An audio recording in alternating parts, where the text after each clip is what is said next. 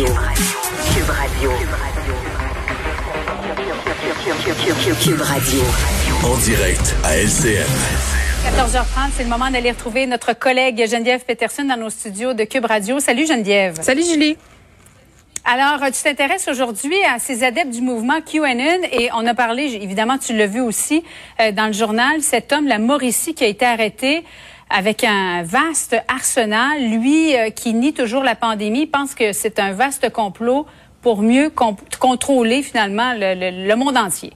Ben oui, puis je pense que cette arrestation-là de Martin Clermont qui a été relâché, là, c'est un peu la manifestation d'une peur qu'on avait collectivement, euh, une peur qu'on avait surtout depuis les événements euh, qui se sont déroulés au Capitole à Washington, là, cette invasion euh, par des Trumpistes. On se demandait est-ce que ça pourrait se passer au Québec, est-ce qu'il y a des gens qui pourraient s'armer, qui pourraient aller aussi loin que ça? force est d'admettre que dans son cas, il semblerait que oui. Puis mm-hmm. bon on a toute cette discussion autour du mouvement euh, là, parce que évidemment, à cause de la pandémie, euh, ça existe depuis plus longtemps que la pandémie, hein, le mouvement Quenon. Mais là, à cause de la pandémie, on en est venu à, en parler dans les médias plus populaires.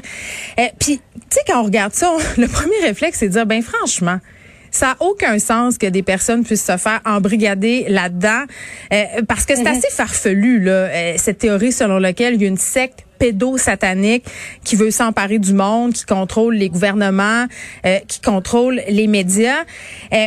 Mais en même temps, c'est presque comme une religion. Et là, je ne sais pas moi qui dis ça. Ce sont plusieurs experts qui s'intéressent aux nouveaux phénomènes religieux parce que ça fonctionne exactement de la même façon que n'importe quelle religion. C'est-à-dire, euh, tout à coup, tu as un système de croyances qui vient t'expliquer le monde, qui vient te donner des réponses euh, à des questionnements souvent complexes. Là, on est en période de, perte de contrôle total. Le Julie, avec la pandémie, c'est super insécurisant.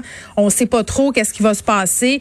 Euh, puis remets-toi au printemps passé, on le savait encore moins. Là, euh, Q te fournit les réponses parce que c'est comme ça que ça fonctionne. Le Q, euh, qui serait une espèce de, de gars de l'armée américaine euh, qui envoie des énigmes, et là, les gens se mettent à décrypter ça et voient là-dedans des messages codés secrets.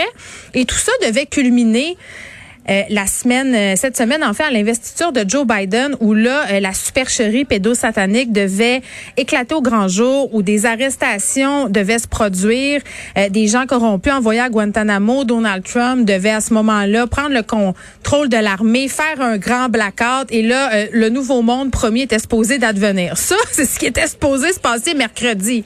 Et, et, rien de tout ça n'est arrivé. Alors, il y en a qui sont à court de mots aujourd'hui. Là. Ben, pas juste à court de mots. Il y a des vidéos qui mm-hmm. circulent sur Internet de gens qui adhèrent à Quanon qui sont littéralement en larmes. C'est comme si, euh, toi, demain matin, je te disais que tout ce en quoi tu crois, c'est pas vrai, c'est une fraude.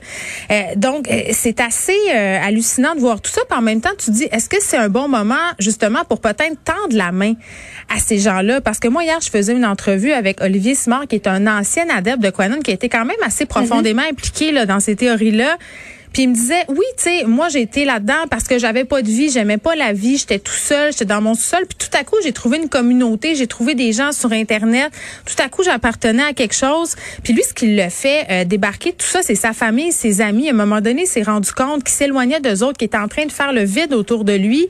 Euh, puis c'est terrible parce qu'on le voit, les familles. Puis c'est clair, c'est un réflexe premier. Tu as quelqu'un dans ta famille qui vire coucou, qui se met à se raconter n'importe quoi, puis à essayer de te convaincre premier réflexe, tu veux tasser de là, mais tu veux rien avoir à faire avec cette personne-là. Mais euh, en même temps, si tout le monde s'en va autour de ces gens-là, qu'est-ce qui va leur rester? Ben, il va leur rester quoi, non? Ouais. Mais Crois-tu qu'avec l'élection de, de, Joe Biden, son assermentation, bon, la pandémie qui tire, on l'espère, à sa fin avec l'arrivée du vaccin, c'est un mouvement qui est en perte de vitesse en terminant, Geneviève? Ben, en tout cas, euh, là, la prophétie euh, n'est pas arrivée, mais les leaders du mouvement euh, disent quand même là, que dans 30 jours, il va se passer quelque chose de gros. Donc, ils sont en train encore d'adapter mm-hmm. un peu la mythologie euh, pour que les gens continuent à s'accrocher. Mais là, si dans 30 jours, il se passe rien, il va falloir qu'ils inventent autre chose. On sait pas. On va repousser la date. Exact, encore une fois. Oui, merci beaucoup Geneviève. Merci. Bon après-midi à toi.